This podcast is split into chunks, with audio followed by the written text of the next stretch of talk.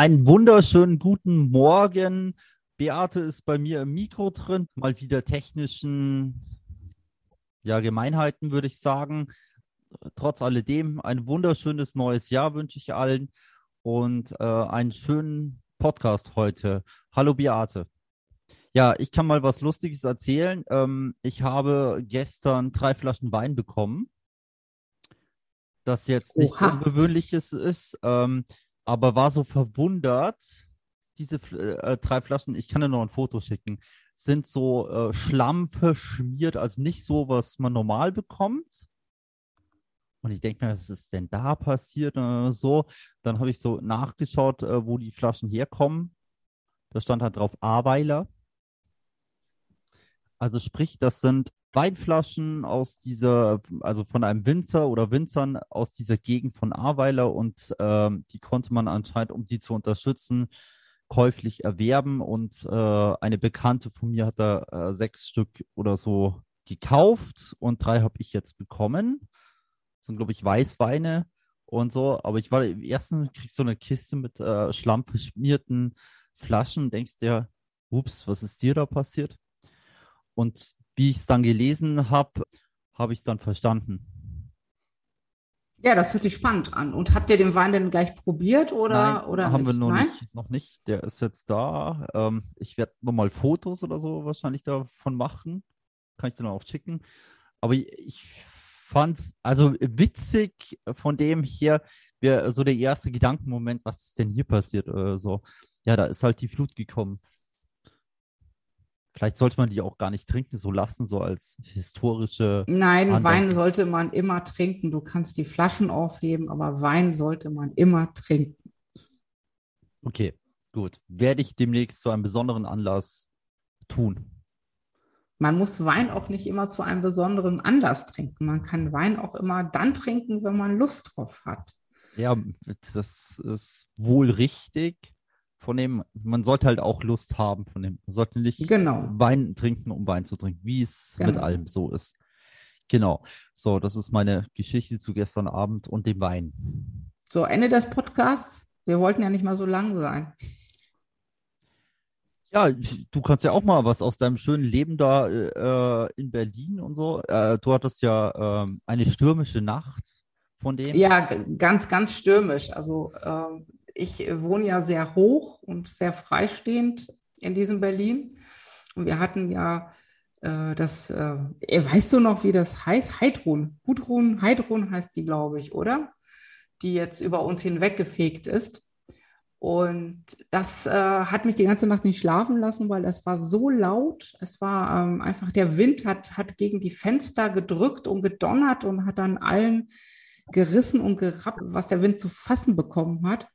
Und du wachst natürlich ständig auf. Und äh, dann heute Morgen habe ich mir gedacht, oh, jetzt, dann schläfst du jetzt auch noch mal ein bisschen.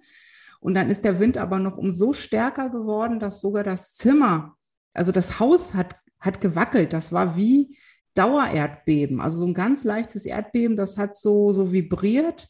Also da habe ich wirklich schon überlegt, also ich habe mich da jetzt nicht wirklich wohl beigefühlt. Ähm, was machst du denn jetzt, wenn es anfängt irgendwie zu knacken, wenn das Haus das nicht mehr aushält? Das ist ein sehr altes Haus, was eine, eine Holzstruktur hat. Also deswegen ist es auch so flexibel. Aber es, es äh, macht einem Angst. Also es ist, äh, macht einen doch ängstlich und äh, auch, auch in Hinsicht, äh, wie du schon sagtest, es, es gibt jetzt mehr Naturkatastrophen. Es passieren einfach Dinge, die bei uns noch nie passiert sind. Es gibt eben Stürme. Es gab schon immer äh, Frühjahrsstürme. Das ist nichts Außergewöhnliches. Aber ich habe persönlich für mich das Gefühl, also ich empfinde das einfach so, dass, dass das wesentlich stärker geworden äh, Entweder sind wir äh, sensibler geworden und haben Angst vor der Natur oder vom Wetter, oder äh, es ist wirklich viel schlimmer geworden und äh, dieser Klimawandel kommt jetzt einfach auf uns zu und, und das ist es einfach so. Dann gibt es demnächst vielleicht nur noch Weinflaschen mit Schlamm und gar kein Wein mehr, der aktuell ist, wenn das so weitergeht. Du hattest wirklich heute Nacht Angst, dass du am Morgen in einem anderen Postleitzahlenbereich aufwachst. Ja, so ähnlich. Oder einfach nur ein paar Etagen tiefer. Also das macht Angst, weil äh, das ist auch immer der Punkt. Auch, auch Erdbeben machen ja auch Angst, äh, auch wenn sie nicht besonders stark sind. Du, du merkst eben auch, wie Häuser sich bewegen. Es gibt ja äh, eben gute Häuser wie dieses alte Haus, was eben sehr flexibel ist. Aber so, so äh, starre äh, Sachen, die, die fallen einfach zusammen. Also die sprecht, also da muss ich gleich daran denken, dass eben vor sehr vielen Jahren gab es ja ein sehr starkes Erdbeben in Nepal. Ich bin danach auch in Nepal gewesen, habe auch viele von den eingestürzten Bauten gesehen. Und die meisten Häuser, die stehen geblieben sind, das waren die ältesten. Also die wirklich aus äh, ein bisschen Holz und Lehm und Stroh zusammengepappt äh, waren, weil die einfach wesentlich flexibler waren und auch sich gegenseitig gestützt haben. Und eben diese ganze Beton-Billigbauweise, weil in Nepal hatte man natürlich kein Geld, um eben äh, erdbebensichere Häuser äh, zu bauen, die sind eingestürzt. Mir erzählte eben auch ein guter Freund, der dort zu, zu dem, äh, zur Zeit des Erdbebens gewesen ist, dass du nachher, es gab ganz viele Nachbeben, also das fast gar nicht mehr ertragen konntest, dieses, dieses, äh, dieses Wackeln. Das werden wir hoffentlich hier nie haben, aber wir haben eben andere Katastrophen, wie eben das Hochwasser. Aber du bist ja auch viel rumgekommen in der Welt. Hast du mal live so ein Erdbeben irgendwo mitbekommen? Also vielleicht nicht so stark, aber überhaupt? Ja, in Nordhessen. Ah. Wahnsinn, da, da reist man in der ganzen Welt herum. Und, in Nordhessen äh, erlebt man sowas. In Nordhessen erlebt man ein ganz kleines Erdbeben wo dann auch, äh, das, das war aber auch schon, das war noch zu meiner Studienzeit. Als ich das erzählt habe, haben alle behauptet, ich bilde mir das ein, weil ich sagte, also das Haus hat schon auch so vibriert. Also es war, war tatsächlich so ein, ein leichtes Hin- und Herschwanken. Und äh, dann erzählten aber alle, ja, aber die Blumentöpfe und so weiter, die wären alle runtergefallen. Man hätte sich gewundert und dann am nächsten Tag stand es dann auch in der Zeitung und dann hat man mir geglaubt, dass es ein Erdbeben gewesen ist. Ich habe übrigens jetzt kurz nachrecherchiert, falls es wieder keiner glaubt. Das letzte Erdbeben in Hessen war am 14. Oktober 2016 in Darmstadt. Ja, und was, was mir gerade so durch den Kopf geht, ist, ich glaube, ich, ich war noch, noch nie in dieser Gegend. Ich war noch nie da. Ich, ich äh, kenne auch niemanden, ähm, der da irgendwo woher kommt. Ja, aber das ist irgendwie so teilweise so ein deutsches Phänomen, dass die Leute in Mallorca waren und in Gran Canaria und in Italien und was auch immer nicht alles, aber die Bundesländer jetzt nicht wirklich gesehen ha haben. Also ich kann jetzt auch nur sagen, dass ich im Endeffekt nur Bayern, Rheinland-Pfalz, das Saarland, Baden-Württemberg ansatzweise. Also und dann gewesen, kommt schon Frankreich, oder? Ja, Hessen ansatzweise, ich war mal in Darmstadt auch, aber jetzt nicht, also da hoch bin ich jetzt gar nicht gekommen. Also ich war ja auch noch nie in Berlin oder Hamburg ja. oder NRW, Köln, dieses ganze Zeug, äh, mhm. was NRW ist ja auch viel zu sehen. Von dem neben Köln sind ja noch andere Städte. War ich aber noch nie. Ja, ja, aber das ist also mich, mich wundert das eben tatsächlich. Also ich glaube, ich sollte mir mal so, ein, so einen Zettel schreiben mit äh, allen Weingegenden zumindest mal, die ich noch besuchen muss. Ich wusste zum Beispiel gar nicht, dass da auch Weingegend ist. Ja, das ist, äh, also ich meine, im Grunde genommen ist uns ja eine der wichtigsten Rotweingegenden ja verloren gegangen. An der A wächst okay. der deutsche Rotwein, ja. Gut, das, das, das, musst du als Experte natürlich wissen. Ich wusste das nicht. Also ich war jetzt verwundert, okay, ist auch eine Weingegend. Also ja, ja. wer nicht nee, nee, also das, Wein haben. Also deswegen ist es tatsächlich, wenn du jetzt äh, guten deutschen Wein, deutschen Rotwein zu Hause hast, dann äh, hüte ihn gut, weil äh, ich könnte mir gut vorstellen, dass der dieses nächstes Jahr, übernächstes Jahr sehr rar ist.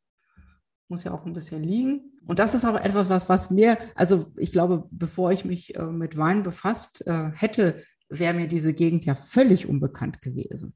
Also das wäre für mich so, so, ja und? Ja, es ist nie gesehen. Wie Ostdeutschland. Ja, ja, leider, ja, es, ist, es hört sich blöd an. Es ist schon, schon unglaublich, also wie wenig wir äh, teilweise diese Gegenden kennen. Und das ist für mich jetzt schon so, eine, so ein kleiner äh, Wink mit dem Zaunfall des Lebens, äh, der sagt, naja, vielleicht solltest du ein bisschen mehr in Deutschland unterwegs sein, weil äh, da, wo Wein wächst, ist ja normalerweise auch gutes Wetter.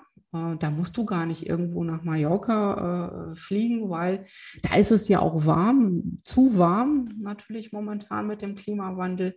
Aber das ist das, also für mich ist es ein Ansporn jetzt auch zu sagen, okay, ich, ich schaue mir doch jetzt mal, äh, mache mir einen Zettel, sagst dann an der A, da muss ich mal hin. Ich äh, war an der Mosel, bin ich schon gewesen, allerdings auch nur als Kind. Da konnte ich jetzt gar nicht mit Wein, hatte das jetzt nichts zu tun. Aber ich glaube, da hätte ich mal Lust drauf, das zu, alles zu sehen. Ja, dann hast du ja eine neue Challenge für dich. Aber total. Ich müsste mir für dieses Jahr mal was planen. Das einzige neueste Gebiet war jetzt vor ein paar Jahren, das war Saale und Struth. Das habe ich mir mal angeschaut. Fand ich auch sehr spannend. Aber das ist tatsächlich eine neue Challenge. Wie gehst du das an? Fährst da hin und siehst äh, Weinberge und äh, sagst dann, ah, die machen das jetzt hier mal ganz anders, was weiß ich, die tun da quadratisch oder dreieckig an und da gibt es dann irgendwie von dem Winzer, ja, das machen wir so, weil die Sonneneinstrahlung auf die Trauben dort besonders ganz anders ist oder ist es so, Weinberg ist gleich Weinberg, nur Nein, es ändert sich halt eben ja. äh, der Boden und die, die Sonneneinflüsse das hat alles, alles äh, miteinander zu tun. Also alles, was du jetzt genannt hast. Also der Boden ist ganz wichtig. Dann äh, die, äh, die Sonneneinstrahlung, die Sonnenstunden. Also und wie steil ist natürlich jetzt mein Weinberg? Wie, äh, wie ist die Sonneneinstrahlung? Und das ist natürlich, wird ja auch unterschieden bei den äh, bei den Lagen, wie man das nennt, eben oft äh, mit dem Qualitätskriterium. Da gibt es eben ganz, ganz kleine Stücke von einem Weinberg, die sind dann die Top-Lagen. Da sagt man, der, der Wein kommt jetzt nur aus der Lage und ist natürlich besonders lecker und besonders äh, interessant und besonders teuer vor allen Dingen, weil es da so wenig von gibt. Also das ist schon, schon sehr spannend. Und wenn man sich das dann auch anguckt, also das kenne ich eben aus, aus Würzburg und im Unterfranken und dann siehst du die Lagen und auch die Steillagen und weißt, da kommt dieser ganz spezielle Wein her und dann siehst du auch warum und wie schwierig er auch zu lesen ist, also wie steil er ist. Manchmal geht es ja auch nur mit der Hand, weil die Maschinen, äh, äh, die Winzer in Unterfranken, viele der Winzer können sich diese Maschinen, die in Steillagen ernten, lesen, überhaupt nicht leisten. Die müssen das mit der Hand machen. Und dann gibt es natürlich auch äh, äh andere Gebiete, äh, wo, wo die Weinberge, wo die Gebiete viel größer sind und man sich sowas auch leisten kann oder man leistet sich das als, ähm, als Genossenschaft zum Beispiel. Aber man sagt, dass die eben äh, von Hand gelesenen Trauben am, am besten sind, natürlich. Das ist jetzt auch inzwischen, schreibt man das auch gerne auch irgendwo hin in der Beschreibung.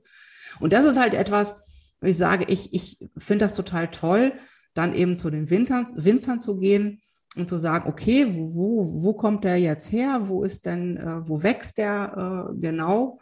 Den dann zu probieren. Natürlich schmeckt er vor Ort immer am besten und dann eventuell eben auch für, für unseren Weinhandel dann äh, einzukaufen. Also das macht dann natürlich wahnsinnig Spaß. Aber ich äh, versuche immer nur dahin zu kommen, wo ich auch mit dem, mit dem Zug hinkomme. Ähm, also ist es auch irgendwie, dass die Winzer dann auch sagen, ja, früher war die Sonnenlage so und so, also durch Klimaveränderungen oder so, dass die sagen, jetzt ist, äh, ist das schlechter oder besser geworden von dem her, dadurch, dass sich das verändert hat? Ja, du kannst, äh, ja, ja, du kannst, du kannst gerade in Unterfranken zum Beispiel, kann ich dir als Beispiel nennen, kannst du jetzt wesentlich mehr Rotweine anbauen. Also früher war das überhaupt nicht, nicht der Fall eben durch die ähm, viel stärkere Sonneneinstrahlung, durch eben auch weniger Regen, hast du natürlich wesentlich intensivere Rotweine. Die Trauben, die, die vorher nie auf die Idee gekommen wären, äh, in Unterfranken zu wachsen, weil es denen einfach zu kalt ist, die, die wachsen dort jetzt. Auch Weißweine, wie zum Beispiel der Sauvignon Blanc, äh, war jetzt keine, keine äh, äh Traube, die äh, unbedingt in Unterfranken populär wäre. Und die wächst da jetzt super. Also das ist, haben sich die, die Winzer profitieren momentan, also so traurig wie das ist, einerseits eben von dem Klimawandel durch mehr Sonne, durch mehr Wärme. Andererseits, wie an der A, äh, kann das natürlich ähm, komplett nach hinten losgehen, wobei die Winzer ja da gar nichts für können. Schon ein spannendes Gebiet, und man, man, das ist eben das, was man jetzt auch erlebt, dass, dass man eben auch Weine jetzt findet in Deutschland, die völlig äh, anders sind. Auch genauso ist es in Österreich. Also da gibt es momentan auch wesentlich kräftigere Weine, als es je schon sowieso gab. Und äh, in Deutschland war es teilweise so, muss ich nochmal schnell reinschieben, dass eben die Weine, die traditionsmäßig äh, angebaut worden sind, teilweise einfach zu viel Alkohol und zu viel eben auch zu viel Zucker hatten und man die gar nicht mehr verkauft bekommen hat, weil sie eben nicht mehr sortentypisch geschmeckt haben durch eben die zu viele Sonne. Und da geht man jetzt eben zurück und fängt an, eben andere ähm, Rebstöcke eben zu kultivieren in Unterfranken. Boah, das war jetzt sehr viel Information über Weinregionen und über deine zukünftige Challenge für dieses Jahr. Genau, ich freue mich da schon drauf, weil dann haben wir endlich auch mal wieder was Positives zu erzählen. Ja, Positives gibt sicherlich auch vieles, was mir zwar nicht einfällt, aber es fällt halt einem auch nicht so sehr auf den Fuß in der aktuellen genau. Zeit. Genau, aber ich, ich denke, vielleicht, vielleicht haben wir ja die, eine gute Woche und treffen uns nächsten Sonntag und können vielleicht Schöneres berichten. Genau. Also, ich wünsche allen einen wunderschönen Sonntag, eine gute Woche. Bis zum nächsten Mal mit ja. Ich denke an dich. Ja, tschüss. Ciao. Und trinkt ein Glas Wein. Genau, trinkt ein Glas Wein.